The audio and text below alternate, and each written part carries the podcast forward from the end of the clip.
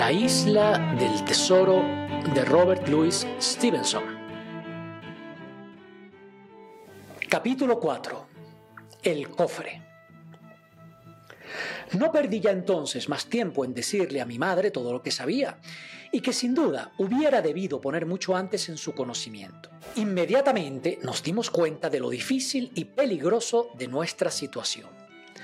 Parte del dinero que aquel hombre pudiera esconder si es que algo guardaba, nos pertenecía con toda justicia. Pero no era probable que los compañeros de nuestro capitán, sobre todo los dos ejemplares que yo había visto, Perro Negro y el Mendigo Ciego, estuvieran dispuestos a perder una parte del botín y para saldar las cuentas del difunto. Tampoco podía yo cumplir el encargo del capitán de cabalgar en busca del doctor Livesey, dejando a mi madre sola y sin protección. Ni siquiera nos parecía posible a ninguno de los dos seguir por más tiempo en la hostería. El chisporroteo de los leños en el fogón, el tic-tac del reloj, todo nos llenaba de espanto.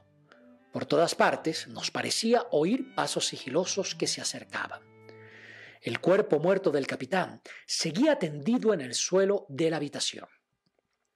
Yo no paraba de pensar en el siniestro ciego, y al que suponía rondando la casa y pronto a aparecer. El miedo me ponía la carne de gallina.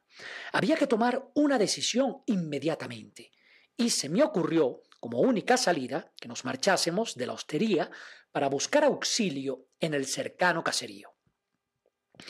Y dicho y hecho, tal como estábamos, sin siquiera cubrirnos, mi madre y yo echamos a correr en la oscuridad, cada vez más densa de aquel helado atardecer.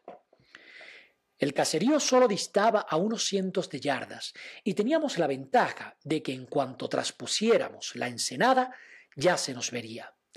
También me tranquilizaba que se hallara en dirección opuesta a aquella por donde había venido el ciego y por la que probablemente se había marchado.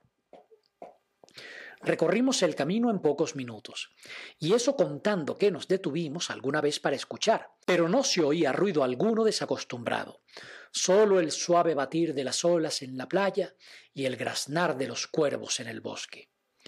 Cuando llegamos al caserío ya se encendían las primeras luces, y nunca olvidaré el alivio que sentí al ver aquellos resplandores amarillentos que se filtraban por puertas y ventanas. Pero esa fue toda la ayuda que de allí recibimos, porque, aunque parezca mentira, nadie estaba dispuesto a regresar con nosotros a la almirante Bembo, y cuanto más dramatizábamos nuestras desventuras, menos inclinados parecían todos, hombres, mujeres o mozos, a abandonar el cobijo de sus hogares.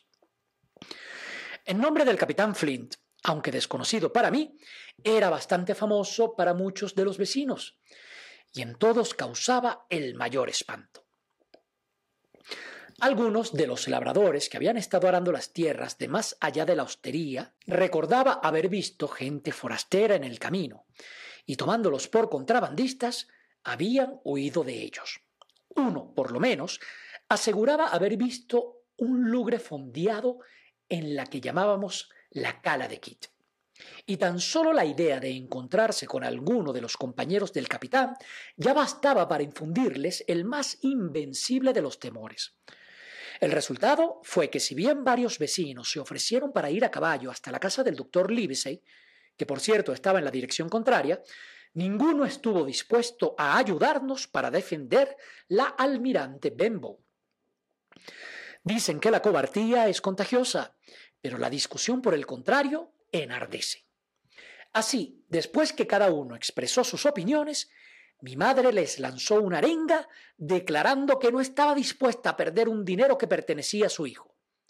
Si ninguno de vosotros se atreve, les dijo, Jing y yo sí nos iremos, y no os necesitamos para encontrar el camino de vuelta. Os agradezco mucho a todos. Manada de gallinas, vuestro amparo. Nosotros abriremos ese cofre, aunque nos cueste la vida, y le agradecería a usted, señora Crossley, que me prestase una bolsa para traernos el dinero que nos pertenece. Yo, por supuesto, dije que iría con mi madre, y por supuesto todos intentaron convencernos de nuestra temeridad. pero ni aun entonces hubo alguno que decidiera venir con nosotros. Lo único que hicieron fue darme una pistola cargada, por si nos atacaban, y prometernos tener caballos ensillados para el caso de que fuésemos perseguidos al regreso. También enviarían a un muchacho a casa del doctor Livesey para buscar el socorro de gente armada. El corazón me latía en la boca cuando salimos al frío de la noche y emprendimos nuestra peligrosa aventura. La luna llena empezaba a levantarse e iluminaba con su brillo rojizo los altos bordes de la niebla. Aligeramos el paso, pues muy pronto todo estaría bañado por una luz casi como el día, y no podríamos ocultarnos a los ojos de cualquiera que estuviera vigilando. Nos deslizamos silenciosos y rápidamente, a lo largo de los setos, sin que escuchásemos ruido alguno que aumentara nuestros temores, hasta que con sumo júbilo cerramos tras de nosotros la puerta del almirante Pembo. Corrí inmediatamente el cerrojo y permanecimos unos instantes en la oscuridad sin movernos, jadeantes, a solas en aquella casa con el cuerpo del capitán. Enseguida mi madre se procuró una vela y cogidos de la mano penetramos en la sala. El cuerpo yacía tal como lo habíamos dejado, tumbado de espaldas, con los ojos abiertos y un brazo estirado. Baja las persianas, Jim, susurró mi madre. No sea que estén allá afuera y nos vean. Y ahora tenemos que encontrar la llave de eso, dijo cuando yo acabé de cerrar. Pero, ¿quién se atreve a tocarlo? Y al decir esto, no pudo reprimir un sollozo. Me arrodillé junto al capitán. En el suelo, cerca de su mano, encontré un redondel de papel ennegrecido por una de sus caras. No dudé que aquello era la marca negra, y cogiéndolo pude leer en el dorso escrito con letra muy clara y limpia el siguiente aviso. Tienes hasta las diez de esta noche. Tenía hasta las diez, madre, dije yo, y al tiempo de decir esto, nuestro viejo reloj empezó a sonar dando las horas. Las campanadas nos sobrecogieron de terror, pero al menos contándolas nos tranquilizamos, ya que no eran más que las seis. Vamos, Jim, dijo mi madre, la llave. Registré los bolsillos uno tras otro. Solo encontramos unas monedas, un dedal, un poco de hilo y unas agujas enormes, un trozo de tabaco mordido por una punta, su navaja de corva empuñadura, una brújula de bolsillo y yesca. Yo ya empezaba a desesperar. ¿Acaso la tenga colgada del cuello? sugirió mi madre. Venciendo una gran repugnancia, desgarré su camisa y allí, colgada de su cuello en un cordel embreado que corté con su propia navaja, estaba la llave. Este triunfo nos llenó de esperanza y subimos sin perder un segundo al cuarto donde tanto tiempo había él dormido y donde desde el día de su llegada permanecía su cofre. Era un cofre igual que tantos otros que suelen usar los navegantes. Tenía la inicial B marcada en la tapa con un hierro al rojo vivo, y las esquinas estaban aplastadas y maltrechas por el largo y tempestuoso servicio. Dame la llave, dijo mi madre, y aunque la cerradura se resistió, no tardó en abrirla, y levantamos la tapa. Un fuerte olor a tabaco y brea emanó de su interior. Encima de todo vimos ropa nueva, cuidadosamente cepillada y doblada. Mi madre aventuró que no había sido estrenada. Debajo empezamos a descubrir los más heterogéneos objetos. Un cuadrante, un vaso de estaño, varias libras de tabaco, una pareja de excelentes pistolas, un pedazo de un lingote de plata, un antiguo reloj español y otras baratijas, como un par de brújulas montadas en latón y cinco o seis conchas de caracoles de las Antillas. Muchas veces después he recordado esas conchas y he pensado en lo extraño de que las llevara con él a través de su errante criminal y aventurera existencia. Solo aquel lingote de plata y algunas monedas tenían algún valor, pero ni uno ni las otras nos aprovechaban. Debajo de todo había un viejo capote marino descolorido ya por la sal y el aire de tantos océanos y puertos. Mi madre tiró de él, encolerizada. Y entonces descubrimos lo que había en el fondo del cofre. Un paquete envuelto en hule, que parecía contener papeles, y un saquito de lona que, al tocarlo, dejó oír un tintineo de oro. Voy a enseñarle a esos forajidos que yo soy una mujer honrada, dijo mi madre.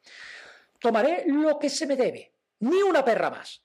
Sostén la bolsa de la señora Crossley y empezó a contar las monedas hasta sumar la cantidad que el capitán nos había dejado a deber. La tarea fue larga y dificultosa, porque había monedas de todos los países y tamaños, doblones y luises de oro, y guineas y piezas de a ocho, y qué sé yo cuántas más, todas revueltas en aquella bolsa. Además, mi madre únicamente sabía ajustar cuentas con guineas, y precisamente estas eran las más escasas. Aún no habíamos llegado ni a la mitad de la cuenta cuando de pronto, en el aire silencioso y helado, escuchamos algo que casi paralizó los latidos de mi corazón. El toc-toc del palo del ciego sobre la carretera endurecida por el frío. Se acercaba lentamente Permanecimos quietos, conteniendo la respiración. Después sonó un golpe fuerte en la puerta de la hostería y oímos levantarse la falleba y rechinar el cerrojo como si aquel miserable tratara de abrir. Luego hubo un largo y terrible silencio. Después el toc-toc se escuchó una vez más y con la mayor alegría por nuestra parte, cada vez más lejano hasta que se perdió en la noche. Madre, le dije, cojamos todo y vámonos, porque estaba seguro de que al haber encontrado la puerta cerrada por dentro, el ciego entraría en sospechas y no tardaría en volver con toda la cuadrilla. Aún así me alegré de haber echado el cerrojo, pues tal era el espanto que me producía aquel pavoroso ciego. Pero mi madre, a pesar de sus temores, no quería apropiarse de un penique más de lo que se le debía y se obstinaba también en no contentarse con menos. Me tranquilizó diciendo que aún faltaba mucho para las siete. No estaba dispuesta a irse sin haber saldado la cuenta. Y aún trataba yo de convencerla cuando escuchamos de pronto un corto y apagado silbido en la lejanía sobre la colina. Aquello fue más que suficiente para los dos. Me llevaré lo que he cogido, dijo poniéndose en un pie de un salto. Y yo tomaré esto para completar la cuenta, dije yo, echando mano al envoltorio de hule. Un instante después bajábamos a tiendas por la escalera, porque habíamos olvidado la vela junto al cofre vacío, y sin perder tiempo abrimos la puerta y escapamos a todo correr. Unos minutos más tarde, y hubiera sido fatal para nosotros, porque la niebla iba aclarando más que deprisa y la luna ya iluminaba las zonas más altas. Y sólo por la hondonada del barranco y en torno a nuestra puerta flotaban aún tenues velos que nos ocultaron en la huida. Pero antes de llegar a la mitad del camino del caserío, casi al final de la cuesta, la niebla se levantaba dejando paso a la claridad de la luna, y forzosamente teníamos que pasar por allí. Además, Escuchamos rumor de gente cada vez más cerca y vimos una luz que oscilaba entre la bruma y que indicaba que uno de nuestros perseguidores al menos traía una linterna de aceite. Hijo mío, dijo mi madre, toma el dinero y escapa tú. Creo que voy a desmayarme. Pensé que aquello era el fin de los dos. Maldije la cobardía de nuestros vecinos y culpé a mi pobre madre tanto por su honradez como por su codicia, su pasada temeridad y por su desfallecimiento ahora. Casi habíamos llegado al puente pequeño y había un terraplén que bien podía servirnos, por lo que la ayudé para llegar hasta él y ocultarnos. Fue dejarla apoyada en el talud cuando con un suspiro se desplomó sobre mi hombro. No sé cómo tuve fuerzas para conseguirlo, y me temo que usé cierta brusquedad, pero logré arrastrarla por la pendiente hasta casi ocultarla bajo el puente.